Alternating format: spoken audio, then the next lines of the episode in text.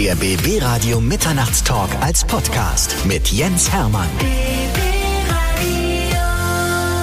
Bei mir ist ein Mann mit einer unglaublichen Geschichte und mit einem unglaublichen Namen. Er heißt Alexander Oetker, er ist Journalist, er ist Bestsellerautor und er ist einfach ein toller Typ mit einer tollen Geschichte. Ich freue mich, dass du da bist. Jens, vielen Dank. Ähm, wenn du einen neuen Dr. Oetker-Witz kennst, dann äh, sag mir den mal. Ich glaube, ich habe alle gehört, aber ich freue mich immer über neue. Das ist aber war die Frage heute. Weißt, ich habe gesagt, Alexander Oetker kommt und dann haben sie gesagt, Dr. Oetker. Ich sah, ich weiß gar nicht, ob er einen Doktortitel hat, aber er könnte durchaus einen haben bei dem, was er alles gemacht hat. Oh, ich arbeite dran. Irgendwann so ein Ehrendoktortitel von irgendeiner kuriosen Schweizer Universität, die niemand kennt, wäre doch ganz schön. Ja, nee, wir sind in der Tat sogar ein bisschen verwandt, aber ich bin dann der verarmte ostdeutsche Zweig, glaube ich. Also ich müsste, er müsste 22 Menschen umbringen plus Ehegatten, um, ähm, um irgendwie in diesen Erbberechtigungen zu kommen. Und das wäre mir dann doch zu kriminell, glaube ich. Irgendwann würde man vielleicht auch drauf kommen. Nicht? Das Ja, wäre dann vielleicht doof. Ja, da ist jemand am Werk, der möchte sich gerne seinen Erbteil sichern. Aber du hast gedacht, du kannst so auf eigenen Beinen stehen und du kannst auch als Alexander Oetker durchaus Kohle verdienen und äh, deinen Weg gehen und das hast du ja auch gemacht. Wir müssen deine Geschichte erzählen, weil ich finde die so spannend, bevor wir zum aktuellen Werk kommen, denn du bist ja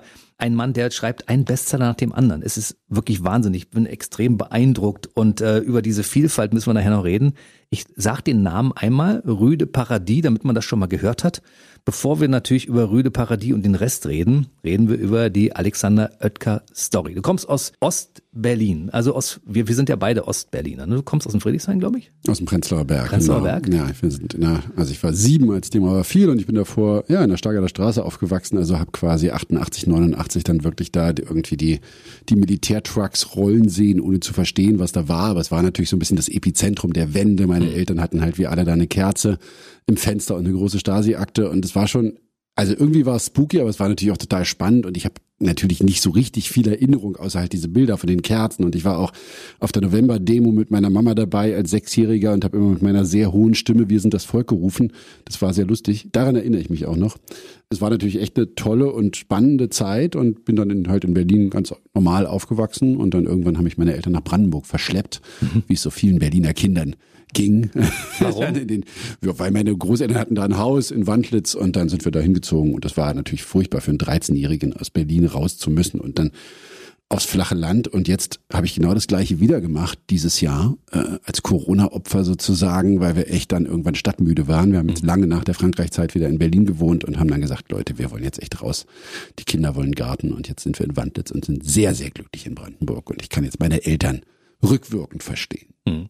Wir hatten drei Fakten drin. Also aufmerksame Zuhörer werden gemerkt haben, dass da gerade Berlin drin vorkam. Es kam Brandenburg drin vor, also Wandlitz und auch Frankreich. Das ist also ein Mann, der quasi an verschiedenen Stellen dieser Welt, wo es sehr schön ist, gerade sich aufhält und einen Wohnsitz hat. Da kommen wir, glaube ich, ein bisschen später drauf. Erstmal möchten wir natürlich wissen, wie das damals in Wandlitz war. Wann hast du gesagt, ich muss in die journalistische Richtung gehen, ich muss Geschichten schreiben, ich muss was aufschreiben, weil ich der Welt etwas mitteilen möchte? Ja, ich weiß nicht, also das mit dem Schreiben hat echt total früh angefangen. Ich weiß, dass ich ähm, als sieben- oder achtjähriger meine erste Kurzgeschichte geschrieben habe, die hieß Kleine Fische, große Fische. Äh, meine Mama hat die aber so gut weggeräumt, dass wir die echt nicht mehr finden. Und das ist total schade, weil jetzt hätte ich einen Verlag, der sie rückwirkend nochmal drucken würde, 30 Jahre später. Echt? Das ist total ärgerlich. Ähm, wir finden die nicht mehr. Ja, und dann war es halt der klassische journalistische Weg. Ich weiß nicht, wie es bei dir war. Bei mir war es dann Schülerzeitung, Schülerradio sogar, obwohl ich immer nicht gewusst habe, welcher Knopf welcher ist. Das hast du mir da voraus. ähm, aber Schülerzeitung war ganz cool, weil wir waren die erste am Gymnasium Wandlitz. Echt eine super Schule. Wir waren die erste Online-Schülerzeitung in Brandenburg und wir haben dann auch den Spiegel Schülerzeitungspreis gewonnen für die beste Internet-Schülerzeitung im Jahr 1997 oder so. Also, also war echt früh. Ich hatte keine Ahnung vom Internet, aber unser Chefredakteur. Und es war echt spannend und darüber hat sich das dann ergeben. Und dann habe ich bei der Berliner Zeitung angefangen, da war ich 15 und mit 17 habe ich dann in der Tat bei RTL ein Praktikum gemacht und dann haben die mich am Ende des Praktikums gefragt, ob ich da irgendwie weiterarbeiten will. Und dann bin ich in der Tat immer einen Tag pro Woche die Schule geschwänzt. Also so ein bisschen halboffiziell, habe der Lehrerin gesagt, ey, ich habe meinen Traumjob und ich gehe da entweder hin mit ihrer Erlaubnis oder ohne ihre Erlaubnis. Und dann hat die das irgendwie so erlaubt und dann bin ich immer am Donnerstag zur RTL jede Woche und am Wochenende und habe da irgendwie gearbeitet, das komplette Schuljahr durch und dann bin ich da geblieben, komischerweise. Unfassbar. Also Sch- Schulfunk hieß es ja bei uns damals in der Schule, habe ich auch gemacht. Also es war eine AG, eine Arbeitsgemeinschaft. Und dann Schuldisco, das war für mich so der Weg äh, in die Richtung. Und ich war schon mehr ein Mann des gesprochenen Wortes. Also Schreiben war nicht so mein Ding, aber du hast mit 15, 16 bei der Berliner Zeitung schon Artikel geschrieben geschrieben als Freelancer. Wie, wie geht denn sowas? Und Dinge, die sogar schon abgedruckt wurden. Also es muss schon eine Qualität gehabt haben, wo die Leute gesagt haben, ja toll, nehmen wir mal. Ja, keine Ahnung, wisst ihr auch nicht, ob es so doll war, aber es war halt, ich hatte halt auch immer irgendwie Reporterglück. Ich war der erste Reporter mit 15 oder 16, da war gerade diese, also ich war irgendwie, ich saß im Adlon, ich weiß noch zum ersten Mal und trank irgendwie einen Kaffee auf Kosten der Berliner Zeitung, weil Prinzessin Silvia, Königin Silvia kam aus Schweden und sah dann Günther Netzer da stehen. Und die waren gerade für die WM 2006, das war 1900 98 oder so, da haben die irgendwie schon mal die Stadien angeguckt und so. Und dann bin ich zu Günter Netzer, weil ich den irgendwie erkannte aus dem Fernsehen und habe gesagt, und wer kriegt das Finale? Und dann sagte der mir, der hat mich natürlich überhaupt nicht für voll genommen, mit 16 sagte der, naja klar, Berlin. Und dann hat die Berliner Zeitung am nächsten Tag aufmachen können mit WM 2006 Finales in Berlin. Das heißt, wir hatten den Scoop, weil ich dafür 18 Euro Kaffee getrunken habe, 18 D-Mark damals. Und das war so, also das war so pures Glück, ja. War sehr lustig. So, das waren die Anfänge. Und dann hast du bei RTL angefangen und die haben gleich entdeckt, dass du ein großes Talent besitzt, haben gedacht, den nehmen wir mal und setzen den auf die verschiedenen Positionen. Der spricht ganz gut Französisch, spricht naja, ganz gut Englisch. Nee, das war so schnell ging es nicht. Ich war glaube ich billig und und und hatte immer am Wochenende Zeit und habe halt erstmal so Redaktionsassistenz gemacht im Hauptstadtstudio. Hab also da lungert man dann ja ewig im Bundestag rum die ganze Nacht und so. Da braucht man ja junge Leute, die keinen Schmerz kennen. Das war der Anfang und irgendwann, ähm, ja, irgendwann habe ich denen halt gesagt, ey, ich hänge total an Frankreich und stehe auf dieses Land und kann auch ein bisschen Französisch. Und dann haben die mich da hingeschickt mit 26 und dann war ich mit 26 in der Tat der jüngste Frankreich-Korrespondent, den es in Deutschland gab. Und das war einfach echt eine wahnsinnig tolle und total riesige Aufgabe, da zu stehen und dieses riesige Land zu haben. Ne? Also RTL hat ja in Deutschland zwölf Regionalbüros überall. Und in Frankreich war ich halt alleine in einem Land, was ja flächenmäßig größer ist als Deutschland mhm. und stand dann da alleine in meinem Pariser Büro und habe mir die Landkarte angeguckt und gedacht, na, das kann ja heiter werden und wurde dann auch sehr heiter. Woher kommt dann diese Liebe zu Frankreich und zu Paris? Ja, meine Mutter war, war Romanistin in der DDR schon. Die hat dann Französisch studiert und wollte natürlich nicht Lehrerin werden und ist dann, hat dann so Künstleragentur der DDR, hat dann so Gastspiele von französischen Orchestern und so in die DDR organisiert. Natürlich ohne die Aussicht, jemals nach Frankreich zu können. Ja, das fand ich schon echt wahnsinnig spannend. Und diese Frankreich-Liebe hat sich irgendwie dann übertragen, weil wir dann natürlich, als die Wende kam, jedes Jahr nach Frankreich gefahren sind. Und mir war irgendwie klar, ich will hier irgendwann leben. Mir war diese Leichtigkeit irgendwie schon spürbar und natürlich, klar, es schmeckt halt da lecker und das Meer ist toll und so. Und da habe ich mir echt dann mit, keine Ahnung, 15, 16 gewünscht, dass ich da irgendwann arbeite. Und dann ist es zehn Jahre später passiert und es ist halt immer noch ein großes Wunder rückblickend, ja. Mit 25 stehst du in deinem eigenen Büro in Frankreich auf den verdammten Champs-Élysées. Guckst runter und denkst, kneifst dich gerade und denkst, es tut verflucht nochmal weh, also es muss real sein. Ja, aber der Anfang, echt, aller Anfang ist schwer, ja. Also wenn Politiker sagen, Integration hängt total viel mit Sprache zusammen, dann ist das schon richtig. Ich glaube, wenn meine Französischlehrerin vom Gymnasium Wandlitz, ähm, die wird sich echte Sorgen gemacht haben, dass ich da verhungere, weil ich natürlich mit diesem Schulfranzösisch das war die Vollkatastrophe. Ja, ich kam da an, also ich konnte echt beim Bäcker gerade mal so ein Sandwich bestellen, aber wenn dann die Kameraleute, die und alle aus Frankreich kommen, dann irgendwie über den letzten Kinofilm gesprochen haben oder irgendwie Privat-Talk, da bist du dann raus, ne? wenn mhm. du mit Schulfranzösisch aus Deutschland da ankommst. Und dann hat es wirklich ein halbes Jahr gedauert, bis ich da einigermaßen sattelfest war. Und dann irgendwann macht's Pling und dann sprichst du fließend Französisch. Aber der Weg bis dahin war mhm. echt hart. Und dann bist du natürlich als junger Berliner, ich meine, das waren die Zeiten, da hat das Bier an der Straßenecke 1,50 gekostet, alle haben gekornert, wie man ja so neudeutsch mhm. sagt. Und dann bist du in Paris und du bestellst irgendwie ein Bier und gibst dem 10 Euro und dann sagt er, ja, stimmt so.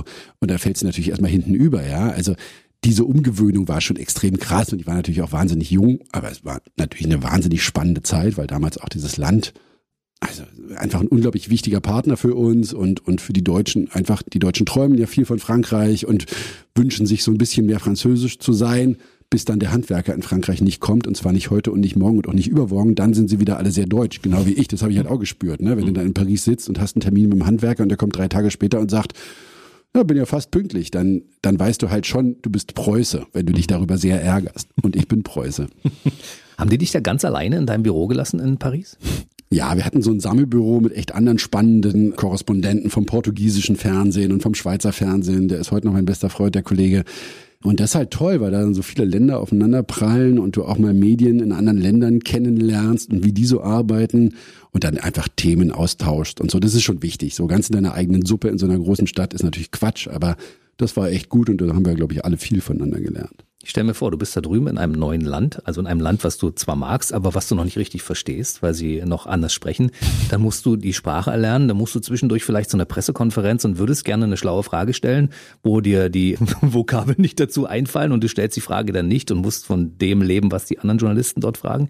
Das ist teilweise auch ein bisschen schwierig, stelle ich mir vor, oder? Ja, das wird dann schnell besser, gerade wenn man dann eben die Sprache lernt. Aber es gibt natürlich immer Sachen, also dieses Verständnis dafür, wie die Menschen da leben, wie die denken, das kommt halt immer erst dann über die Jahre oder es gibt halt einfach wahnsinnig persönliche Themen, wo du halt, wenn du, wenn es nicht deine Muttersprache ist, wo du nicht so richtig weiterkommst, weil du immer härter sprechen wirst als die Menschen. Du hast halt nicht diese Graustufen, diese Nuancen, ja. Mhm. Also meine Osteopathin in Berlin, die ist Französin und die sagt immer, oh, du bist ein bisschen dick geworden. Und das würdest du natürlich als deutsche Osteopathin nie sagen. Und ich gucke dann immer an mir runter und denke, recht hat sie. Aber mir hätte sonst niemand gesagt. Das ist schon ganz schön.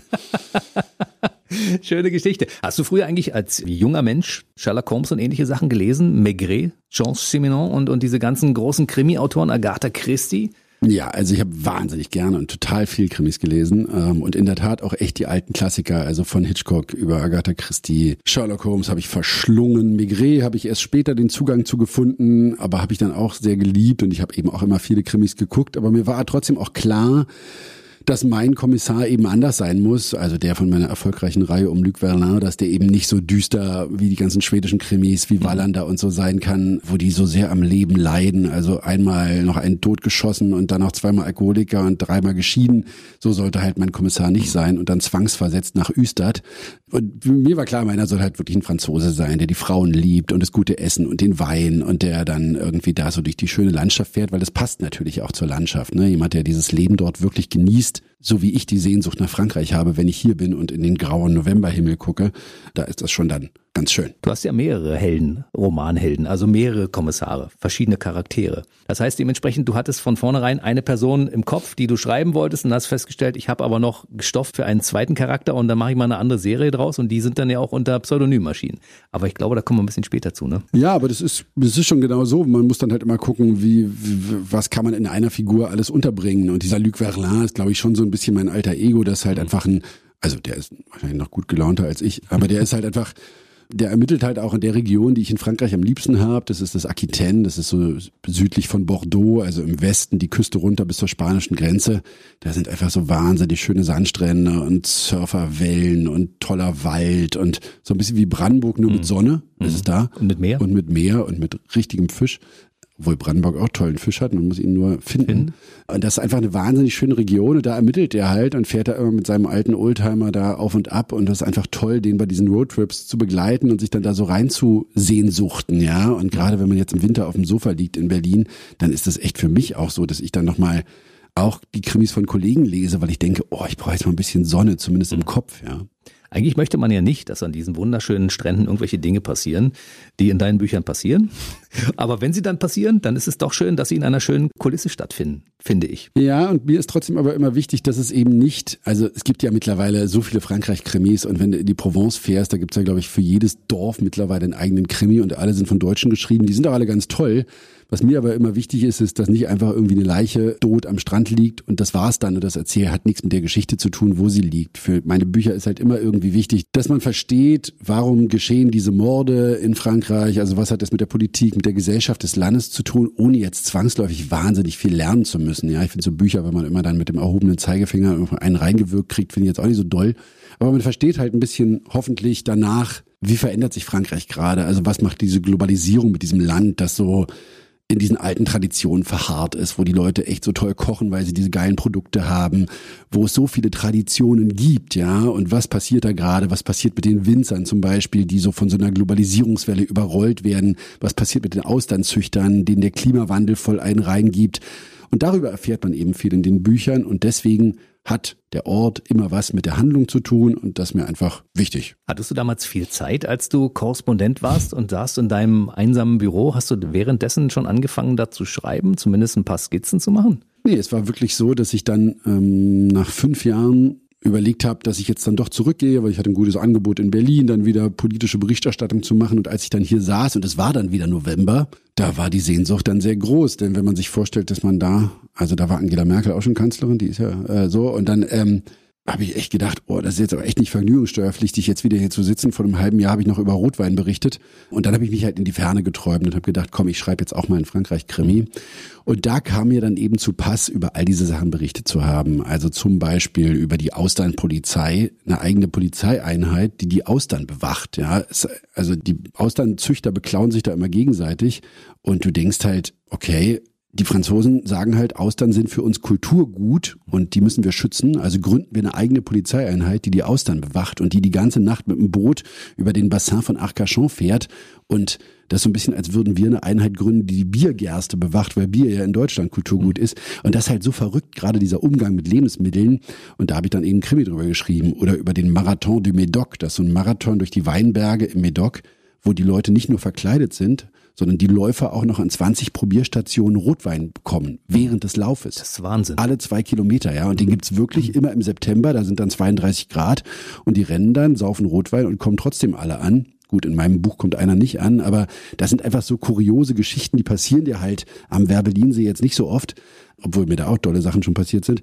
Aber in Frankreich passieren dir die eben und deswegen ist das, glaube ich, also Frankreich ist einfach so ein Land, da fällt dir der Krimi quasi immer vor die Füße. Ich finde das so spannend, dass du diesen Spagat so hinbekommst. Also als politischer Korrespondent mit einem riesigen Wissen über französische Politik, über deutsche Politik. Dann wiederum bist du Autor, der in der Welt schreibt über Europas größte Wanderdüne. Dann bist du jemand, der die Gebrauchsanweisung für Bordeaux und die Atlantikküste schreibt, tödliche Zwillinge. Dann wieder ein Liebesroman, inspiriert von deiner Oma Ilse. Es ist unfassbar. Wo, wo holst denn dieses äh, Riesenspektrum her, sag mal? Ja, also es steckt halt irgendwie drin und es muss dann ja auch, es sind ja auch immer Geschichten, die müssen dann raus. Mein Verleger sagte, oh, also fragt mich, der ruft manchmal auch an und sagt, was schreibst du denn jetzt gerade schon wieder? Mhm. Also Wichtig ist, dass es halt trotzdem alles einen Wert hat und dass es Sachen sind, die raus müssen. Ne? Wenn du gerade die Geschichte von Oma Ilse erwähnst, die ist halt 93, na noch ist sie 92, hat mich gestern ermahnt, sie sei 92, nicht ah, 93, soll sie bitte nicht geboren, älter ne? machen, ja. als sie ist. Da möchte ich bitte auch dann drauf Wert legen. Und dann noch Die Liebe hieß dieser Roman, das war mein Debütroman, der erschien 2020 im Lockdown. Und da geht's halt darum, dass sie so ein bisschen, also dass ich so ein bisschen was aus meinem Reporterleben 2015 erzähle und sie mir ganz lange und oft von ihrer Flucht vor den Russen erzählt erzählt hat, aus diesem Dorf, aus Wandlitz Richtung Schwerin, soweit sind sie gekommen mit dem Bollerwagen 1945. Also jedes dieser Gespräche hat mich so berührt und so mir Gänsehaut verschafft, dass mir klar war, das muss irgendwann raus, ja. Mhm. Und wenn du noch nicht Autor bist, dann denkst du halt, das musst du irgendwann erzählen, aber wem sollst du es erzählen? Und in dem Moment, wo du Autor bist, kannst du halt die Geschichten endlich erzählen. Und das ist einfach echt ein wahnsinniges Geschenk. Und wenn es dann noch jemand lesen will, dann ist es Geschenk mit Schleife drumherum. Das, das, ist, ist ja schön. bei dir fast so eine Garantie. Du bringst ein Buch raus und schon wird es ein Bestseller. Ich glaube, wenn ein Buch mal bei dir nicht auf der Bestsellerliste landen würde, würdest du fragen, was ist denn jetzt passiert?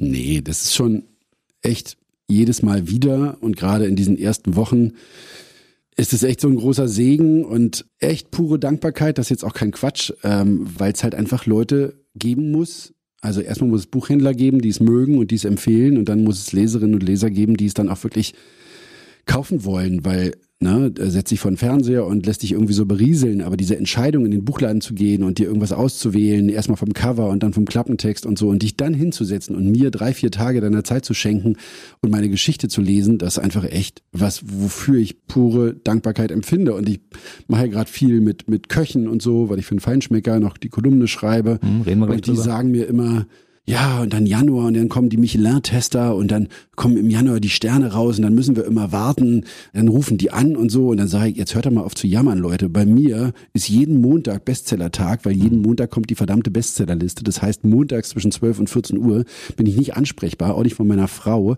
Die guckt dann immer so heimlich, weil ich alle drei Sekunden den, den Refresh-Button auf dem Computer drücke und gucke, wann steht's denn jetzt da, wann steht's, und ich bin da echt nicht ansprechbar. Und dann heißt es ein Platz runter, ein Platz rauf und so. Und es ist jedes Mal ein totaler Pain, ja, ein mhm. totaler Schmerz. Aber ja, ist auch, ist auch schön. Ich glaube, du kannst dich nicht beklagen. Darf ich kurz zurückkommen auf deine Oma Ilse? Bitte. Du hast das, glaube ich, ich habe das bei Twitter, glaube ich, gelesen. Du hast das so schön beschrieben, wie das war, als du mit deiner Oma zusammensaßt und sie, sie quasi Geschichten erzählt hat, die 80 Jahre zurücklagen oder 75 Jahre zurücklagen und zwar fast minutiös und, und dich das zu Tränen gerührt hat. Wie ist das, wenn man, das ist ja wie ein Geschenk, glaube ich, wenn man die Geschichte der eigenen Oma in einem Roman verarbeiten darf und da wirklich autobiografische Inhalte drin sind in diesem Buch. Ja, ich glaube, das war für uns beide echt ein Geschenk. Also für mich war ein Geschenk, dass sie sich da so, also dass sie natürlich immer wieder davon erzählt hat, ohne jetzt so ein bisschen wie die, wie die nervige Oma, dich immer mit ihren Geschichten voll zu texten, sondern wirklich habe mich da hingesetzt mit ihr in ihr Wohnzimmer unter der Kuckucksuhr und dann hat sie halt das erzählt. Und dann habe ich halt irgendwann angefangen, es aufzuschreiben. Und dann haben wir halt, habe ich gesagt, nee, das muss ich mir jetzt nochmal da genauer und so. Und die Sachen waren aber wirklich so taggenau. Und sie konnte wirklich auf den Tag genau sagen, welche Farbe die Weste des Mannes hatte, der dann mit der Glocke durchs Dorf lief und rief, die Russen kommen. Und das war halt echt unglaublich berührend, gerade für mich, der also der sich jetzt nicht genau an diese Wendezeit erinnern kann. Und das zeigt mir halt einfach, wie einschneidend diese Tage und Wochen gewesen sein müssen, da 45 so einschneiden, wie wir uns alle wahrscheinlich echt nicht vorstellen können, Gott sei Dank. Und das, das war halt wahnsinnig berührend. Und das dann aufzuschreiben und zu spüren, dass da irgendwie in dieser Geschichte eine Liebesgeschichte steckte. Und als ich sie dann gefragt habe, also da war so ein junger Zwangsarbeiter, der sie auf der Flucht dann begleitet hat. Und ich habe dann irgendwie gesagt, Oma, also da war doch was, der hat doch, der war doch verliebt in dich. Und dann hat sie gesagt, das ist halt was, worüber wir nie nachgedacht haben. Ja, für mhm. uns war nur wichtig, am Abend irgendwie irgendwo eine Stulle herzukriegen. Und wir alle mit unserem unbedingten Willen glücklich zu sein in allem. Also wir müssen in Liebesdingen glücklich sein und im Beruf und dann müssen wir noch was Gutes essen und müssen noch nachhaltig sein und uns eine Solaranlage aufs Dach machen und so. Das ist alles toll, aber am Ende haben wir echt so viel weniger Probleme als die damals. Das ist einfach echt, also das war halt einfach wahnsinnig berührend. Und dann in dieses Gesicht zu gucken, was so viel erlebt hat und zu wissen, die ist jetzt da und der geht's gut, so wie es einmal halt so geht mit 93, 92, das ist schon echt toll. Was sagt sie dazu, dass du ihre Erlebnisse in einem Roman verarbeitet hast, der auch noch erfolgreich geworden ist? Ja, sie ist ja auch eine Brandenburgerin, das heißt, sie sagt da nicht so viel. sie ja, ich sehe ihr schon an, dass sie stolz ist, dass man ihre Geschichte erzählt. So und das, ja, ich glaube, sie hat sich da schon sehr gefreut. Und sie hat ein Exemplar mit Widmung.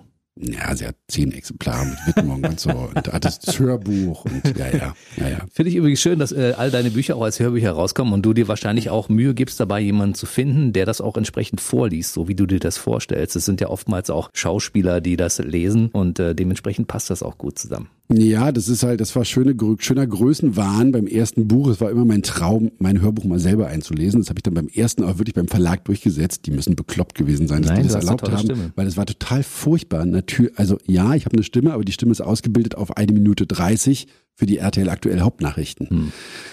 Und wenn man dann drei Tage im Studio in Hamburg steht und sechs Stunden Buch einliest in 18 Stunden, und ich bin halt kein Schauspieler. Und mhm. deswegen sind Schauspieler Schauspieler, weil die das können, ja. Mhm. Und wenn jetzt Felix von Manteuffel, dieser großartige alte Schauspieler, meinen Pariser Kommissar liest, da denkst du, wer hat denn dieses Buch geschrieben? Also das ist wirklich dann auf einmal richtig gut, ja. es ist auch so gut, aber er liest es natürlich perfekt. Der Mann ist ja auch über 70, der Manteuffel, und äh, eine unglaubliche Stimme, die zu dem Kommissar auch sowas passt wie Faust auf Auge. Ja, das echt, das und und mein Verleger hat auch gesagt, der Manteuffel liest echt nicht, der liest wirklich nur so ausgewählte Sachen und es war wirklich, wirklich, also das ist so toll und ich freue mich jedes Mal so sehr, wenn ich dann wieder eine CD kriege, also das ist echt einfach wahnsinnig toll und du entdeckst halt dein Buch nochmal neu, aber es passiert auch, dass du so Szenen hörst und denkst, ach du Jemine, ist das ein Kitsch. Das passiert mir schon auch.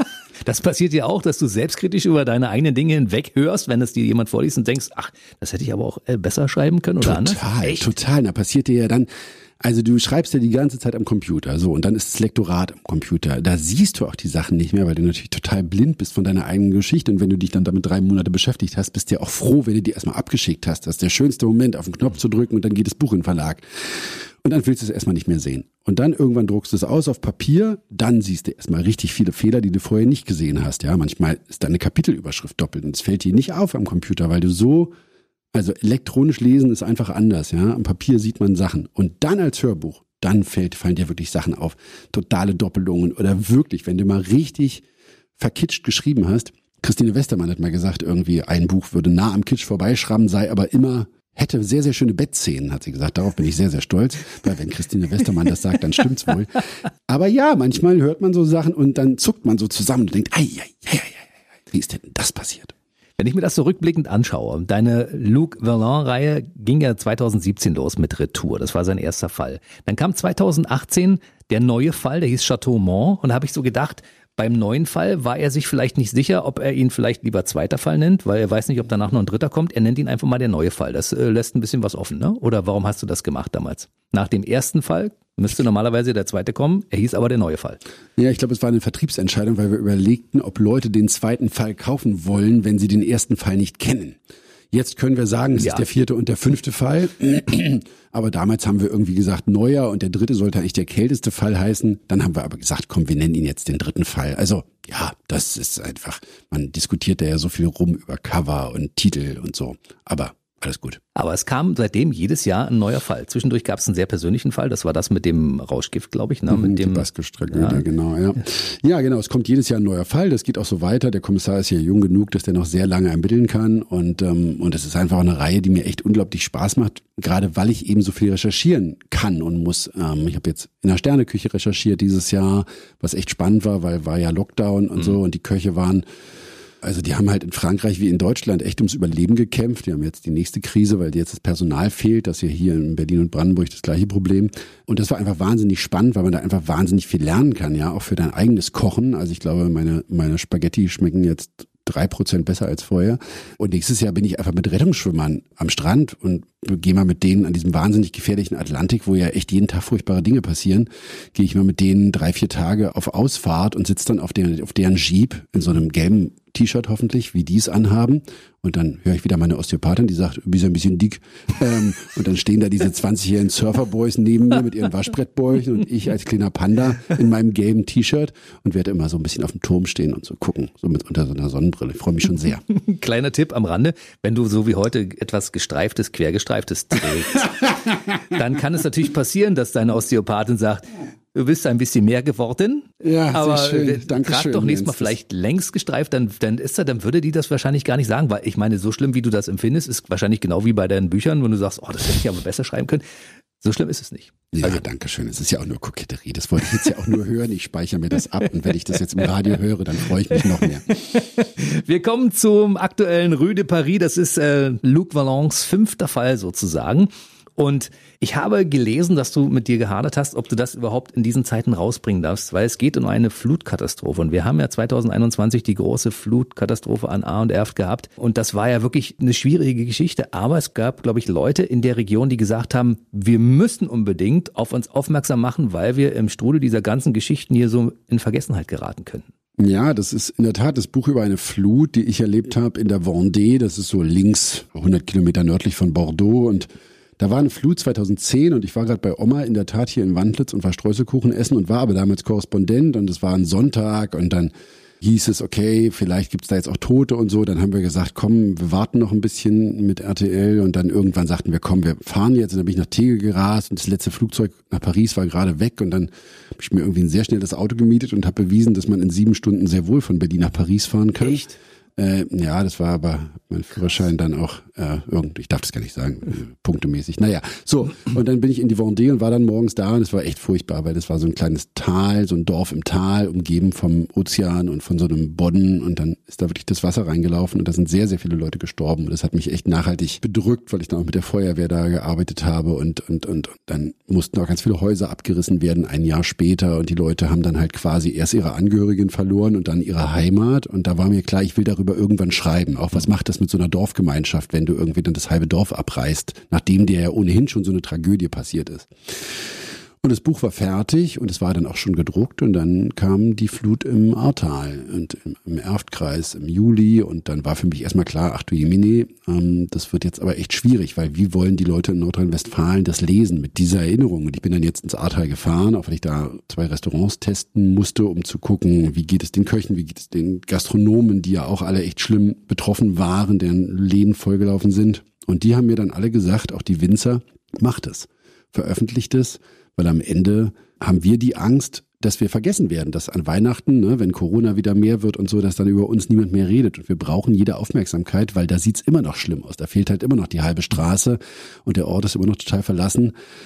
Und deswegen habe ich gesagt, ich mache das, ich mache das, verbinde das aber auch mit einer Spendenaktion. Das heißt, ich werde einen großen Teil meiner Einnahmen an diesem Buch direkt spenden für zwei Familien, die mir die Leute auch empfehlen können, die, die wirklich finanzielle Probleme haben und würde die dann gerne mit einer größeren Summe unterstützen, so dass die sich eine neue Küche kaufen können oder wirklich irgendwas, was deren Leben dann so ein bisschen verändert, um da dann eben direkt was zu tun. In diesem kleinen Rahmen, in dem ich das tun kann. Davon abgesehen, dass das ein geiles Buch ist, was man sowieso kaufen sollte, ist es natürlich noch ein Anreiz mehr zu sagen, wenn ich das Buch kaufe, tue ich gleichzeitig etwas Gutes. Und ich habe ein paar schöne Stunden, in denen ich das lese, weil das spielt nämlich im Paradies, könnte man sagen. Aber es ist natürlich auch sehr, sehr spannend auf so einer Halbinsel. Es passiert natürlich ein Mord und wir wissen gar nicht, ob es ein Mord ist. Auf jeden Fall ist der Bürgermeister tot und der treibt irgendwie während dieser Flut durch die Ortschaft.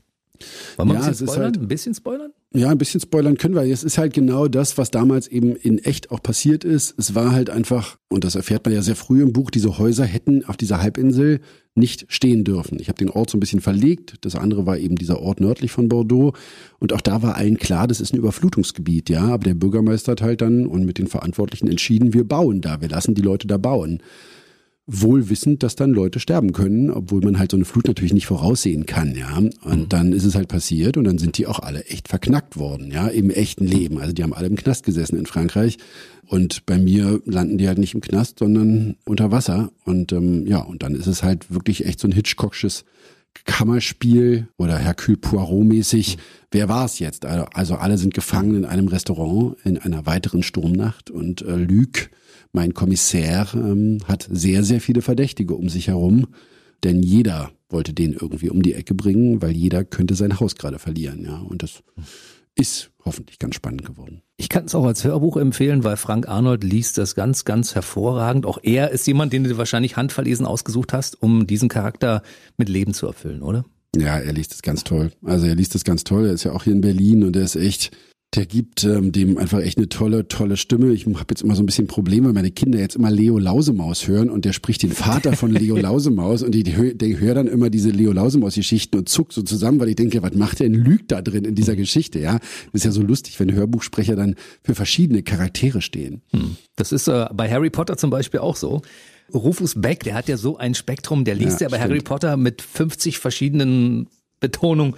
Es ist unfassbar. Aber äh, Frank Arnold liest auch ganz hervorragend. Also bist du zufrieden auch mit, mit seiner Bandbreite, die er hat als Leser, als Vorleser, ja? Das ist total der Hammer, wie der das liest. Und ähm, ich finde ihn als Lüg noch besser als als Leo Lausemaus. Aber das muss auch so sein, glaube ich. Hast du ihn selbst auswählen dürfen?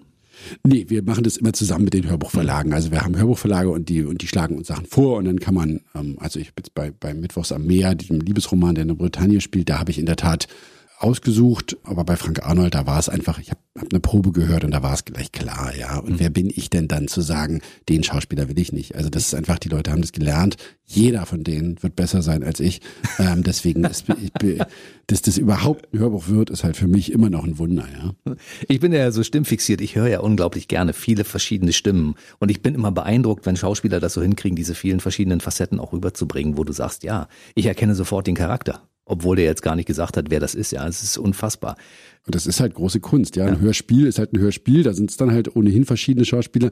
Aber dass es eben auch im Hörbuch so geht und dass du sofort mhm. weißt, wer da gerade spricht, das ist echt Kunst, ja. Du hast vorhin gesagt, du bist mit den Rettungsschwimmern unterwegs am Atlantik und machst mit denen so ein bisschen Tour und guckst so ein bisschen bei den Beach Boys. Ist das schon wieder Stoff so für den äh, sechsten Fall von ah, genau. Luke Vallon? Ja, ja, ja, das ja. ist der Fall für das ist der siebte Fall. Der sechste Fall ist schon fertig. Hat der schon ähm, fertig? Ja, ich bin oh, immer so gerne. So lass mich nicht, lass mich nicht gerne jagen. So, also die jagen mich nicht. Ich jag mich dann eher so, dass ich denke, oh, das muss ich jetzt mal fertig kriegen. Ja, wir machen gerade ein Kochbuch fürs nächste Jahr, also ein Luc Verlin Kochbuch. Das Ach. ist mega geil. Und deswegen musste ich den Krimi schon mal fertig schreiben und die Rettungsschwimmer sind dann für den siebten Fall. Ja, das Kochbuch wird toll. Wir haben jetzt, ähm, also Lüg, es gibt ja ganz viele Krimi-Kochbücher, die sind aber meistens so in den, in, äh, da geht's dann halt um die Rezepte des Kommissars.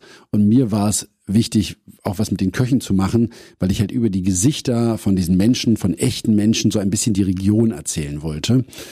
Und die Geschichte ist, dass Lüg zusammen mit seinem Vater ja die besten Rezepte des Aquitens zusammensammelt und ähm, die dann wirklich 30 Köche besuchen. Und das ist das, was wir jetzt gemacht haben. Wir haben 30 Köche von Sterneköchen bis zu so einfach ganz einfachen Gasthäusern und Bistros besucht. Und die haben uns jeder ein Menü geschenkt für dieses Kochbuch. Und die haben wir fotografiert, die haben wir auch alle gegessen, so, also deswegen brauchst du nicht fragen, warum ich mit den Rettungsschwimmern rausfahre nächstes Jahr und ganz viel Sport mache bis dahin, weil es war schon sehr, sehr lecker. Und wir haben die dann fotografiert und haben eben auch Produzenten getroffen und waren mit Austernzüchtern unterwegs und waren mit einer Ziegenbäuerin in den Bergen und haben da morgens um sechs Käse gemacht und es war so toll, weil du halt dieses Land nochmal ganz anders kennenlernst. Und ich glaube, es gibt keinen Weg, Frankreich besser kennenzulernen, als über seine Produkte und über sein Essen, ja. Das war sehr, sehr schön. Ich würde jetzt gerne sagen, ich beneide dich darum, dass du das alles erlebt hast, aber eigentlich beneide ich dich nicht darum, weil das ist ja die Grundlage dessen, was du brauchst, um daraus diese wunderbaren Werke zu machen. Weil ich meine, du entwickelst aus der einen Idee die nächste. Ich meine, aus deinem Romanheld auf einmal ein Kochbuch zu machen, das heißt, ja. in den Büchern kommen ja auch mal Rezepte davor. Das heißt, wenn man, wenn man so ein Buch liest, dann weiß man zwischendurch, läuft einem das Wasser im Mund zusammen. Warum? Na, weil über leckere Dinge dort berichtet wird, die er isst oder trinkt oder sonst irgendwas. Ja, weil das halt in Frankreich so wichtig ist. Ja, ja? du gehst halt nicht mal schnell irgendwo Mittagessen in die Kantine, sondern du sagst halt immer noch, und das echt immer noch, außer in Paris, ganz gute Tradition, dass man mittags halt einfach niemand anruft, sondern halt einfach von halb eins bis halb drei sind die Leute halt wirklich irgendwie im Restaurant oder so, äh, im Bistro und essen halt zu Mittag. Und das gehört halt einfach so zum Leben dazu. Und wenn ich bei Lesungen keine Essensszene vorlese, dann beschweren sich die Leute echt. Mhm. Ja, die wollen über gutes Essen lesen und ja, und dieses Kochbuch war halt einfach so ein Herzens, Herzenswunsch von mir, mal ein Kochbuch zu machen. Aber es war echt anstrengend. Es klingt jetzt alles so wahnsinnig lecker, aber es muss halt alles stimmen. Ja, beim Krimi kann man ja auch mal sich Sachen ausdenken. Aber beim Kochbuch, Nicht. da muss alles stimmen und du musst all diese Rezepte lektorieren. Und da kannst du aber sicher sein, wenn da Salz fehlt, da ist der Deutsche aber sehr genau. Dann ruft der an oder steht in Wandlitz vor der Tür. Also, wenn das Salz gefehlt hat, bitte rufen Sie mich an. Wir werden da sofort Salz dann noch hinzufügen in der Druckerei. Ich gehe mal einen Schritt zurück. Du hast gerade gesagt, der äh, sechste Fall ist schon fertig und der siebte ist in der Pipeline. Wie viel schreibst denn du so? Das sitzt du jeden Tag und schreibst so eine, weiß ich nicht, 30, 40 Seiten fertig? Nee, so viel schaffe ich nicht. Aber ja, manchmal schaffe ich auch so viel, aber sehr, sehr selten. Also, ich habe so einen Tagesgrundstock, den ich brauche, auch um mich wohlzufühlen. Also ich muss schreiben. Wenn ich nicht schreibe, dann, dann, dann bin ich irgendwie nicht im Gleichgewicht. Merke ich dann selbst. Ja, also ich mag das total gerne morgens die Kinder in die Kita zu bringen und mich dann hinzusetzen und erstmal einen Kaffee zu trinken und dann anzufangen zu schreiben. Das ist einfach total toll und am Nachmittag kann ich sie wieder abholen, mit denen Zeit verbringen. Und das ist halt das Tolle jetzt an diesem Job. Das wäre halt mhm. halt damals als, als rasender Reporter nicht gegangen. Da bist du dann so viel unterwegs, dann ist da ein Erdbeben und da irgendwas Schlimmes und so. Da bist du ja ständig weg und da bist du wochenlang weg, ja. Mhm. Und das ist jetzt schon toll, weil du schreibst und nachmittags bist du dann auch einfach zu erschöpft, weil es dann einfach wirklich dich aussaugt, ja, wenn du mhm. schreibst. Ähm, und wenn du dann deine 10, 15.000 Zeichen geschrieben hast, dann ist er einfach gut. Und dann lässt es sein und schreibst am nächsten Tag weiter. Also ja, es macht mir großen Spaß und es ist halt einfach wirklich eine Erfüllung so. Ja. Es ist besser, über fiktive Katastrophen zu berichten, als über reale, oder? Absolut, ja. Und es ist halt wirklich auch, also es war wirklich ein großer Segen, als dieses erste Buch dann so ein Erfolg wurde, den man ja wirklich nicht planen kann. Das war einfach, da passte so viel zusammen. Der Verleger war toll, der Verlag war toll. Die Leser waren die tollsten, weil die haben es ja am Ende gekauft und dafür gesorgt, dass das erste Buch auf die Bestsellerliste ging, was wirklich echt ein Wunder war, ja. Also es war kurz vor der, nee, es war kurz nach der Geburt meines, meines, meines ersten Sohnes und es war halt schon so, dass, ich, meine, ich war da dann schon 20 Jahre bei RTL fast und habe echt viele Katastrophen gesehen und viele Terroranschläge und Flugzeugkatastrophen und Erdbeben und so. Und es war echt genug. So, mhm. irgendwann macht es halt schon auch was mit dir. Und also entweder es macht was mit dir und du wirst sehr traurig, oder es macht was mit dir und du wirst sehr zynisch, ja. Wenn du immer wieder den gleichen, die gleichen Katastrophen siehst, die ja immer nur schlimmer werden, dann ist es schon so, dass man dann echt irgendwann so sehr abgehärtet wird. Und das, das wollte ich halt nicht. Also ich wollte da nicht hinfahren und denken, pff, ja, okay, so, und wo, wo können wir jetzt essen gehen? Ähm, und deswegen war es, glaube ich, echt so ein ganz guter Exit. Weil ich glaube echt, also das sieht man ja auch bei Reportern, die das sehr, sehr lange machen, die haben dann nicht mehr so wahnsinnig glückliche Ehen oft. Also es gibt mhm. tolle Reporter, die immer noch wahnsinnig gut verheiratet sind und nicht sehr viel trinken, aber es gibt auch die anderen mhm. Fälle mhm. und das wollte ich nicht. Und du wärst wahrscheinlich in die Richtung abgerutscht, deshalb brauchst du jetzt für das zweite und das dritte Lebensdrittel, also die anderen, die schönen Dinge oder die, die du selbst steuern kannst und selbst festlegen. Ja, also ja, und es geht ja gar, gar nicht darum, dass alle schlimmen Sachen zu vermeiden. Ja, ich will da ja auch trotzdem drüber schreiben und ich will natürlich auch trotzdem in meinen Büchern schon immer so ein bisschen was über die Welt erzählen mhm. und über, über die wahre Welt, ja. Aber klar ist es besser, wenn die Leute nur in Gedanken sterben, als in echt. Definitiv. Wie ist es eigentlich mit deinen Kindern? Sagen die, äh, Papa ist äh, Schriftsteller? Wenn ja, die gefragt werden, was die, der Papa macht oder Papa schreibt Bestseller, wie sagen denn Nein, das? Oder mein Papa ist ein ganz berühmter, oh der schreibt Bücher und die kaufen die Leute ganz viel. Wie, wie, wie alt sind deine Söhne? Äh, fünf und zwei, ja, die, also die sagen, also die sagen gerne, Papa ist im Fernsehen. Das, das, äh, das ist so selten, bin ich nur noch im Fernsehen, dass das eigentlich ein Wunder ist, dass sie das wissen. Aber ja, die sagen Schriftsteller und ich würde ihnen niemals Schriftsteller, also ich würde immer so Autor sagen, ich weiß nicht, wo die das herhaben, aber die, das sagen die und das ist mir natürlich so, ja, das ist natürlich so ein bisschen unangenehm, aber äh, das ist auch total süß, ja. So also mhm. deswegen ist es einfach sind halt Kinder. Die können sagen, was sie wollen. Du bist auch ein bisschen stolz drauf, dass deine Kinder stolz auf dich sind, glaube ich. Ja, die sollen, die sollen nicht stolz sein, die sollen, wir sollen uns einfach lieben und dann ist schon okay. Und das ist, das ist jeden Tag ganz gut. Es ist doch schön, wenn man als Kind zu seinem Vater aufschaut und sagt, mein Vater ist mein Held. Und in dem Fall ist das ja so. Aber das machen doch alle Kinder, oder? Und das ist ja auch richtig, egal in welchem Beruf, ja. Das ist einfach so toll. Und äh, also bei uns in der Kita sind also die Kinder strahlen alle ihre Mamas und ihre Papas an. Und das ist auch genau gut so. Und jetzt bin ich gleich wieder ganz gerührt. Immer wenn es um Kinder geht und um Ah. alte Leute bin ich ganz Ah. gerührt. Und um Tiere. Wir haben eine kleine Katze jetzt seit einer Woche. Die ist sehr lustig. Hm, Die kann man übrigens auch als Bild sehen, wenn man sich mal in die sozialen Medien so ein bisschen hinter Alexander Oetker ihm folgt. Da passiert wirklich eine ganze Menge. Also bei Twitter, bei Facebook, bei Instagram findet man eine ganze Menge interessantes Zeug, weil du möchtest die Leute auch ein bisschen an deinem Leben teilhaben lassen. Ja, nicht zu viel. Also Kinderfotos wird man da, wird man Nein. da, wird man da nicht finden, aber Katzenfotos schon, weil Katzen haben nicht so richtig viele Persönlichkeitsrechte.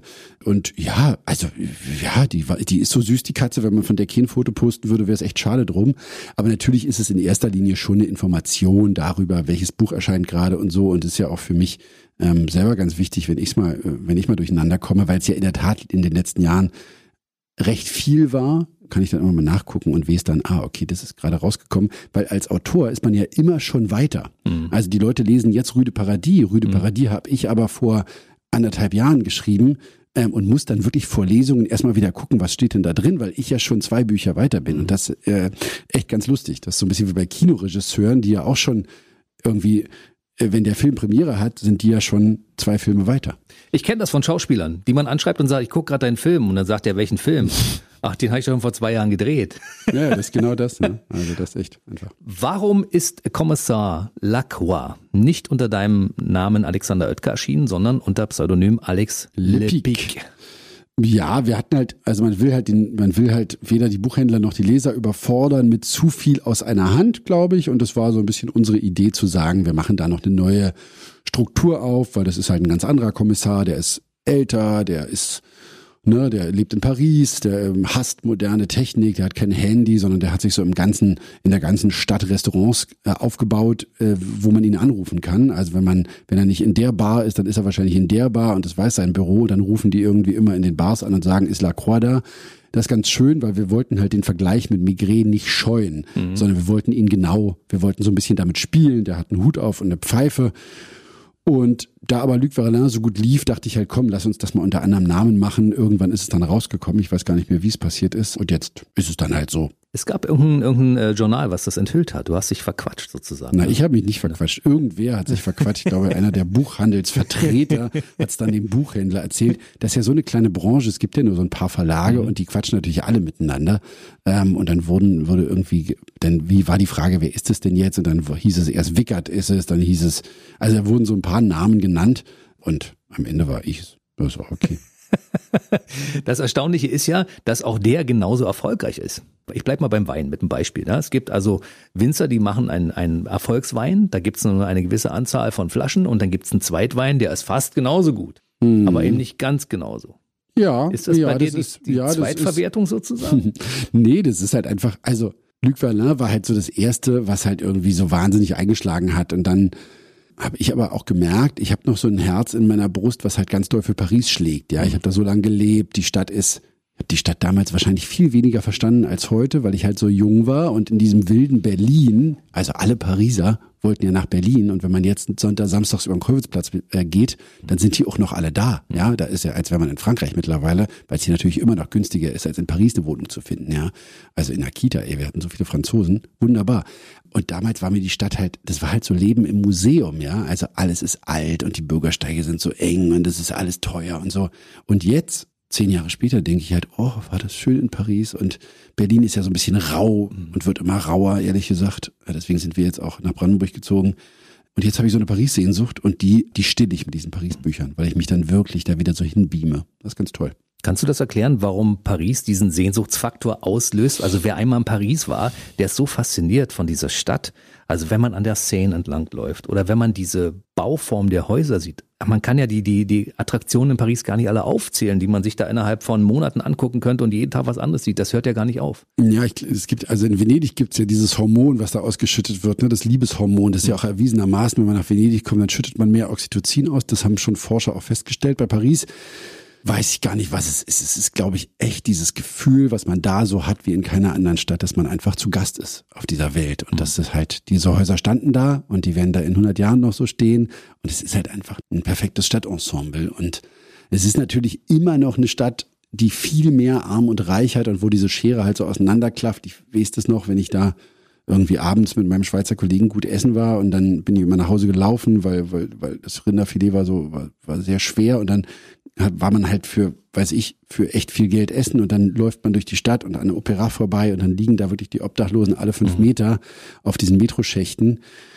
Und das ist halt was, was ich in Berlin so nicht gespürt habe, dass diese Schere zwischen Arm und Reich so stark auseinanderklafft und dass diese Kontraste so groß waren. Und das hat mir echt schlimm eingefahren und deswegen war das auch was, dass ich sage, ich würde jetzt ungern mit meinen Kindern in Paris leben, weil ich das schwer erklären könnte. Also ich könnte schwer denen erklären, warum das so ist und warum die Leute da auf der Straße schlafen müssen.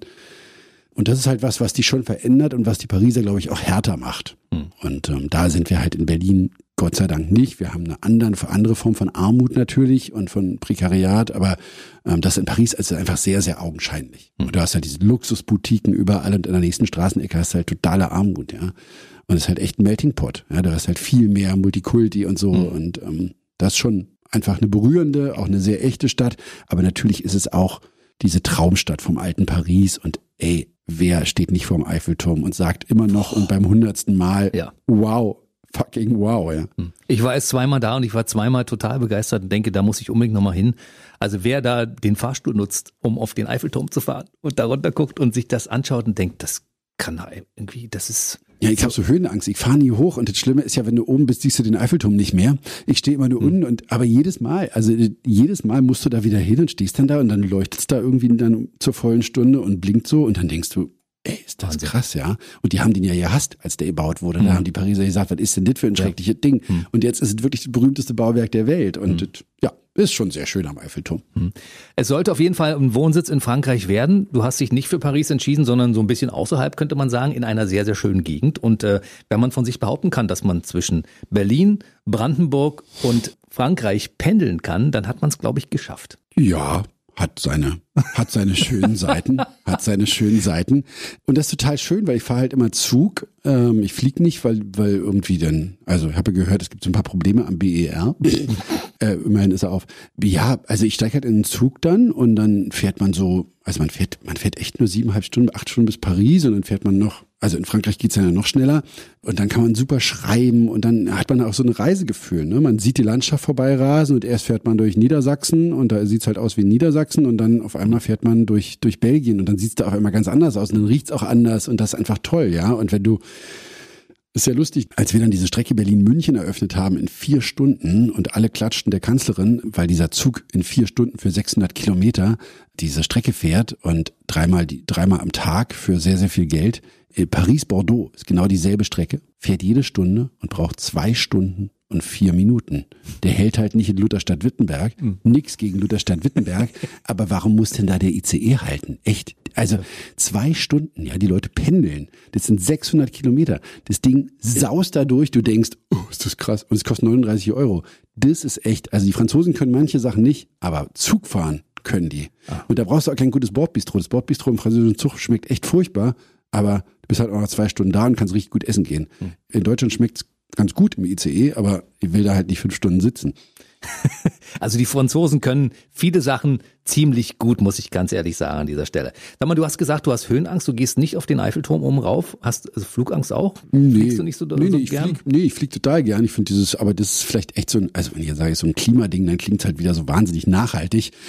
Nee, ich kann halt einfach im Flugzeug, also du hast dann halt wahnsinnig viel verlorene Zeit. Du stehst am Check-in, da kannst mhm. du nicht schreiben, dann stehst du sehr, sehr lange an der Sicherheitskontrolle am BR, da kannst du auch nicht schreiben. Dann sitzt du da vielleicht mit dem Laptop auf dem Schoß, da schaffst du dann zehn Minuten, im Flugzeug darfst du nicht schreiben, wenn es startet, uh -huh. mhm. und, dann, und dann so. Und im Zug, steige ein, klappe einen Laptop auf, schreibe, bestell drei Wein, schreibe weiter, komme an, und habe zehn Minuten geschrieben, weil ich die ganze Zeit geschlafen habe. Aber ich könnte also sehr, sehr lange schreiben und deswegen, und die Höhenangst, die gibt's wirklich nur beim Eiffelturm, weil da ist ja alles so offen. Ne? Wenn man diese Treppe läuft, ja. da ist ja das Gitter und dann guckt man da so runter und denkt, ach du Jemine. Nee, nee, das macht mir kein gutes Gefühl. Mir schon. Ich kann so allen, die es noch nicht erlebt haben, äh, nur empfehlen, macht das mal, guckt mal von oben runter. Dann gibt es ja noch diesen ominösen Janis Kostas, der die Zypern-Krimis schreibt. Da war nämlich noch ein weiteres Pseudonym in deinem Kopf und noch weitere Stories, die unbedingt raus mussten. Ja, Zypern hat halt für mich irgendwie eine sehr persönliche ähm, ähm, Geschichte, weil mein, äh, weil mein, mein Vater, ähm, ich habe zwei Väter und einer von beiden ist Zypriot, also mein leiblicher Vater ist Zypriot, der lebt in Zypern und ähm, ja, und den konnte ich jetzt halt auch durch Corona echt lange nicht sehen und jetzt sind wir aber sehr froh, dass wir uns jetzt bald wiedersehen auf Zypern und weil dieses Zypern einfach so unerforscht war, also in Frankreich, wenn man in Frankreich Krimis schreibt, da hat man ja eine wahnsinnig große Konkurrenz, weil weil es eben so viele Frankreich-Krimis mhm. gibt. In Zypern war ich aber ganz alleine, was für mich echt verwunderlich ist, weil diese Insel natürlich eine wahnsinnig spannende und bewegte Geschichte hat. Und wenn wir über Teilung sprechen, die wir ja Gott sei Dank 89 überwunden haben, dann ist Zypern halt immer noch geteilt und die Wunden sind halt so jung, weil die Teilung da ist 74 passiert, in diesem türkischen Nordteil und in den Südteil der Zypern-Griechen. Und das ist einfach eine, so eine wahnsinnig packende Geschichte, weil da so viele offene Wunden stecken mhm. und einfach Geschichten, die dir auch dein Vater erzählt und ähm, und dazu dann halt der Süden und die tollen Strände und das hat sich halt echt so angeboten für für einen Krimi. Hm.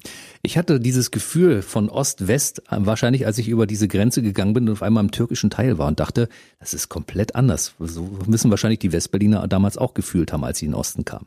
Ja, und da ist es halt auch so, also es ist halt echt so spooky, ne? Wir machen ja oft dann so, wenn wir diese Bücherwerbung machen, arbeiten wir mit den Tourismusverbänden zusammen und dann haben wir halt mit dem südlichen, also mit dem europäischen Teil äh, gearbeitet und dann irgendwann haben die gesagt, da steht ja nichts über den Norden drin und so. Und dann musste ich sagen, na ja, Leute, aber wenn wir Zypern erklären wollen, natürlich müssen wir dann auch über den mhm. Norden schreiben, sonst Klar. versteht man die Insel nicht. In dem Moment war vorbei. Also da hat dann der Botschafter persönlich angerufen und gesagt, wir können da nichts unterstützen, weil der Norden existiert nicht für uns. Das ist total lustig, weil dieser Norden ist ja eine besetzte Zone ja. und der existiert. Nicht, den darf es nicht geben, ja. Und das ist ja auch wirklich so, es gibt keine diplomatischen Beziehungen mit dem Norden. Wenn man einen Brief schicken will, der Norden ist nicht dem Weltpostverband zugehörig. Wenn man einen Brief schicken will, muss man den nach Antalya schicken mit einer Adresse und dann wird der nach Zypern geschickt. Wenn du nach Zypern reisen willst, nach Nordzypern, musst du über die Türkei reisen. Also total, wenn du mit dem Auto über die Grenze willst, musst du neue Versicherung abschließen. Also es gibt diesen Norden nicht. Der ist de facto eine graue Zone auf der südzypriotischen Landkarte und das einfach da stecken halt so wahnsinnig viele Geschichten drin und deswegen ermittelt eben meine Polizistin auch da im Grenzgebiet und das einfach ganz gut. Da ist er wieder, der Alexander Oetker, der so viel gelernt hat und so viel Wissen in sich vereint hat und aufgesaugt hat Sozial- und Politikwissenschaften studiert hat. Du hast so ein großes Allgemeinwissen, auch so ein riesiges Wissen über, nicht nur über Frankreich, sondern über so viele Dinge auf der Welt. Ich finde das so spannend, was du für ein Wissen in deinem Kopf mit dir rumträgst. Das ist sehr nett. Aber ja, ich habe also ich nicht mal zu Ende studiert. Ich habe irgendwie diesen akademischen Apparat in Berlin. Es hat irgendwie nie geklappt. Der Professor war nie da, wenn man ihn brauchte. Und aber die sind alle ganz toll, die Berliner Professoren. Aber irgendwie hat mich das doch geärgert. Ich hätte gerne zu Ende studiert, aber irgendwie ging es dann nicht. Und dann war es jetzt am Ende wahrscheinlich ja nicht so eine schlechte Entscheidung. Studium ist super, aber ja, ja. nee, aber es sind halt einfach Sachen, ne, wenn du dann viel reist und viel Europa kennenlernst und ich liebe Europa, weil es halt einfach so wahnsinnig vielfältig ist. Ey, wenn du in Riga aus dem Flugzeug steigst, dann wieder in Portugal, wo ich jetzt echt viel war in diesem Jahr, das ist so ein spannender Kontinent und wir haben echt alles. Ey, wir wohnen im schönsten Teil der Welt. Hier ist so viel Natur und so viel Geschichte und so viel tolles Essen und so herzliche Menschen, dass ich einfach nur, also wenn diese Corona dann irgendwann, äh, wir müssen alle wieder so viel reisen, weil es so, so wichtig ist, ja. Mhm. Um auch Regionen zu unterstützen, die davon leben. Wichtig. Ja, und um, und um einfach, ich glaube, je mehr wir reisen, desto toleranter und desto desto mehr verstehen wir, wie, wie, diese, wie dieser Kontinent funktioniert und wie, wie, wir lernen halt auch wahnsinnig viel über uns, ja, ohne jetzt zu philosophisch zu werden. Nee, es ist aber so. Guckt über euren Tellerrand hinaus, ihr Lieben, dann werdet ihr bestimmte Dinge verstehen, die ihr vielleicht im Augenblick nicht versteht, ja. Wenn man, wenn man seinen Horizont nicht erweitert hat in dieser Richtung, dann muss man das unbedingt tun. Und man kann ja auch von Leipzig fliegen, wenn es in Berlin zu lange dauert, ja. Am Freitag. Immer diese versteckten Seitenhiebe gegen Nein, den aber ist doch BER. wirklich furchtbar. Das kann doch nicht sein, ey. Wir sind die verdammte Hauptstadt und man steht am Freitag vier Stunden in diese Sicherheitswarteschlange. Das Absolut. kann doch nicht sein. Und die, und die armen Leute, die dann da beschimpft werden von Securitas, die können ja nichts dafür, dass nur die eine Linie auf ist. Aber warum ist dieser zweite Terminal nicht auf? Der ist ja da. Und wenn die Leute wieder fliegen, ey, dann muss der doch aufmachen. Ich verstehe das überhaupt nicht. Und die müssen das ausbaden am Check-in, die armen Leute und am, die Security-Mitarbeiter. Die müssen sich anschnauzen lassen. Und mich macht das so, mich regt das so auf. Ich stimme da mal mit ein und sage, ja, und Berlin ist eine große Stadt, die hätte durchaus auch noch einen zweiten Flughafen vertragen. Meiner Ansicht nach hätte Tegel ruhig aufbleiben können. Tempelhof war auch so Tempelhof schön. war auch super. Punkt. Berlin hätte auch drei Flughäfen vertragen können, äh, bei dem Flugaufkommen. Aber wir werden jetzt nicht über Flughäfen reden, wir reden über den Feinschmecker. Also französisches Essen hast du quasi währenddessen du dich da aufgehalten hast, immer konsumiert und hast gesagt, das französische Essen ist irgendwie besser als das andere Essen in Deutschland oder in anderen Ländern. Dementsprechend muss ich mich damit mal ein bisschen eingehender beschäftigen und mal gucken, was man zusammen essen kann, was gut zusammenpasst, welche Weine korrespondieren. Also du bist auch noch ein Gourmet. Ja, ach, Gourmet ist so ein Gourmet ist so ein großes Wort und ich weiß auch nicht, wie man Restaurantkritiker wird. Also Wolfram Siebeck äh, ist ja so ein bisschen der Gott der Restaurantkritik in Deutschland. Der ist jetzt ja schon eine Weile tot und der hat natürlich schon viel für den Geschmack der Deutschen getan, indem er sich dann irgendwann gegen diese Sahnesoßen und Suppenbinder, Soßenbinder gestellt hat und so und denen halt so ein bisschen ins kulinarische Gewissen geredet hat. Ich glaube, da sind wir jetzt nicht mehr. Wir sind jetzt schon weiter. Die Leute achten ein bisschen mehr auf Ernährung und die gehen in den Bioladen und die gucken wirklich nach guten Produkten. Und auf der anderen Seite, ey, bevor ich jetzt hier ins Studio gefahren bin, äh, habe ich noch versucht, einen, Lude mehr zu kriegen, einen Seeteufel, weil ich morgen so Reis mit Seeteufel machen will. Und ich war in drei Fischläden und es gab keinen Seeteufel, weil der Lieferant, der die alle beliefert hat, heute nicht kam. Und wir sind hier in Berlin, ja, und jetzt habe ich mich gerade schon über den Flughafen aufgeregt, jetzt rege ich mich noch über die Fischläden auf. Das kann doch nicht sein. Und da merkt man halt schon, ja, wir beschäftigen uns viel mit Essen, aber so richtig doll ist es noch nicht, weil wir immer noch echt sehr viel Geld fürs, fürs Autoöl ausgeben, aber noch nicht so richtig viel Geld fürs Olivenöl. Und sonst würde es halt noch mehr gute Läden geben, wo man echt gute Qualitäten bekommt. So, und deswegen beschäftige ich mich schon viel mit Restaurants und mit Köchen und mit, mit, mit der Krise, in der die gerade stecken nach Corona und, und bin jetzt seit einem Dreivierteljahr der Kolumnist des Feinschmecker. Das ist eine tolle Zeitschrift, weil wir einfach viel berichten über neue Restaurants, über nicht nur über Sterneküche, sondern einfach über, über Fortschritt auch in der Gastronomie und über die Probleme der Gastronomie. Und ja, wie wird man Restaurantkritiker? Das ist einfach, ich darf jetzt Restaurants testen und werde fürs Essen bezahlt. Das ist einfach Toll. natürlich ein riesiges Geschenk. Und man kann halt einfach echt viel über Geschmack lernen und das ist einfach was, was mich natürlich wahnsinnig dankbar und ein bisschen dick äh, zurücklässt, ähm, weil es einfach ja schön und spannend ist und ich gerade viel über Frankreich natürlich berichte in, in dieser Zeitschrift, aber eben auch über meine Erlebnisse in Deutschland, in Restaurants, beim Einkaufen und so. Und das ist einfach ein tolles Thema, weil, weil wir am Ende alle viel mehr über gutes Essen reden sollten. Das macht die Leute auch, glaube ich, sehr glücklich. Und ein weiterer Punkt in deinem riesengroßen Portfolio. Ich glaube, in deinem Kopf schlummern noch viele andere Ideen. Also neben den Kommissaren, die erfolgreich sind, neben den Liebesromanen, neben den äh, Beiträgen über gutes Essen und Trinken. Da gibt's da bestimmt noch Dinge, wo du sagst, darüber muss ich irgendwann mal ein Buch schreiben. Ja, Buch schreiben, ja, auf jeden Fall. Also es gibt Sachen, über die will ich gerne mal ein Buch schreiben. Also ich Über den bin Flughafen. jetzt wieder zurück in Brandenburg ja und bin da sehr glücklich. Wir sind alle da sehr glücklich, die Familie und die kleine Katze. Und ähm, ja, da schlummert was über Brandenburg. Muss mal gucken. Das ist so ein bisschen schwierig, weil Frankreich, ne, in Frankreich, wenn ich über Frankreich schreibe, da bin ich halt der Schiedsrichter, ja. Ich kenne mich da halbwegs aus und so. Und wenn ich da was schreibe, dann glauben mir die Leute, dass das stimmt. In Brandenburg werden alle Schiedsrichter sein. Alle Leser sagen dann, oh, die Straße bin ich aber selber gefahren, die ist ja ganz anders. Oh, da schmeckt's doch ganz anders, als der beschreibt. Was ist denn das für ein Quatsch? Der verunglimpft ja unseren Ort. Da habe ich echt ein bisschen Respekt vor, das dann irgendwie so ein bisschen zu persönlich wird, aber irgendwas schlummert da und ich werde in Brandenburg mich jetzt mal ein bisschen rumtreiben und gucken, denn es gibt ja wahnsinnig erfolgreiche Ostfriesland-Krimis, es gibt sehr viel bayerisches Zeug, es gibt Volker Kutscher, der das alte Berlin beschreibt, aber so richtig Brandenburg gibt's noch nicht. Und vielleicht machen wir mal einen richtig erfolgreichen Brandenburg-Krimi, der diesen Leuten, die ich ja so liebe, die nicht ein Wort zu viel sagen, als nötig ist, und ich rede ja wahnsinnig viel, Mhm, du bist nicht meint der man im. Radio, aber eigentlich bin ich auch sehr schweigsam. Wenn ich dann mal, äh, wenn die Wörter alle sind, dann schweige ich auch sehr lange. Ähm, vielleicht schlummert da was, was vielleicht irgendwann kommt. Aber ich habe noch nicht angefangen. Ich denke noch, noch denke ich, das mache ich auch manchmal und dann äh, schreibe ich irgendwann. Das schlummert da. Und wenn ich hier so dieses Radiostudio sehe und mit dir so plaudere an diesem Mikrofon, das auch, also ich habe so einen alten Radiotraum, das hat nie geklappt, aber Radio ist einfach auch echt das geilste Medium, weil es halt so direkt ist und weil es so ja, alles andere muss man vorbereiten. Hier kann man einfach sein und so direkt Nachrichten machen und so, das ist einfach toll. Naja. Und so Gespräche, die auch tief gehen, das ist schon cool. Naja, ganz so ist es nicht. Wir müssen ja auch schon eine ganze Menge vorbereiten. Das wirst du dann sehen, wenn du diesen Job irgendwann mal bei uns nebenberuflich ausführst. Dann wirst du sehen, dass es doch, dass da eine ganze Menge Arbeit drin steckt. Ja, na klar, Arbeit. Macht, Nein, ne? logisch, nein, in Arbeit, ja, ja, logisch. Aber es ist halt wahnsinnig direkt. Du kannst Ja. so schnell Sachen auf, wenn irgendwas passiert, bist du sofort da, ja. Und wenn du, wenn wir jetzt miteinander sprechen, ich glaube echt, das geht gut rein, ja. Ja. Und das halt bei Fernsehen hat man immer Bilder und die lenken auch ab und so. Radio ist toll. Ja, wir erzeugen unsere Bilder selbst. Das machen wir auf jeden Fall. So, dann fasse ich nochmal zusammen. Wir freuen uns äh, 2022 auf den sechsten Fall von Luke Weller. 2023 dann auf den siebten Fall. 2024 geht's dann wahrscheinlich so weiter mit Fall Nummer 8, vermute ich mal. Gibt's denn vom Kommissar Lacroix auch äh, eine Fortsetzung? Genau, da kommt im, ähm, da kommt im nächsten Jahr 2022 Lacroix und der blinde Buchhändler von Notre Dame. Das wird ein ganz schöner Fall über die geil. Bukinisten, die, die da rum, rumstehen mit diesen grünen Kisten am Ufer der Seine und da echt alte Kunstwerke und richtig teure alte Bücher verkaufen.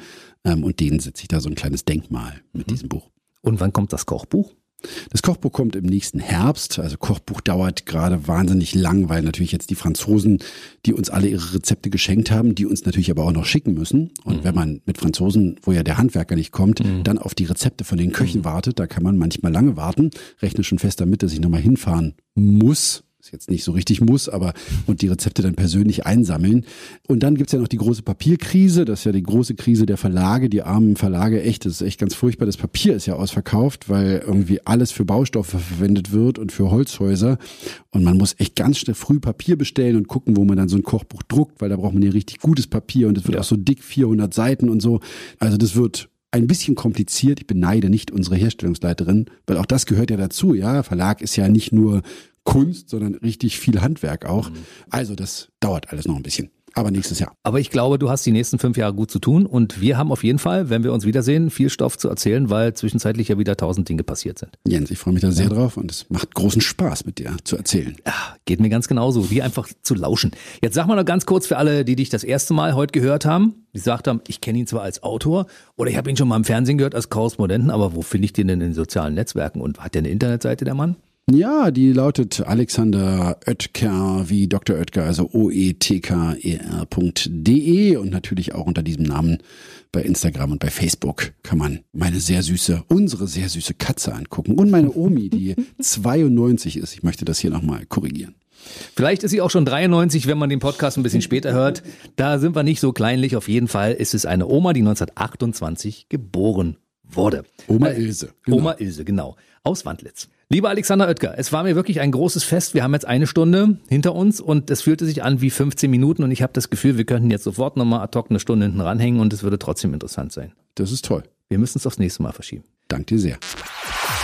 Der BB Radio Mitternachtstalk. Jede Nacht ab 0 Uhr. Und der neueste Podcast jeden Mittwoch.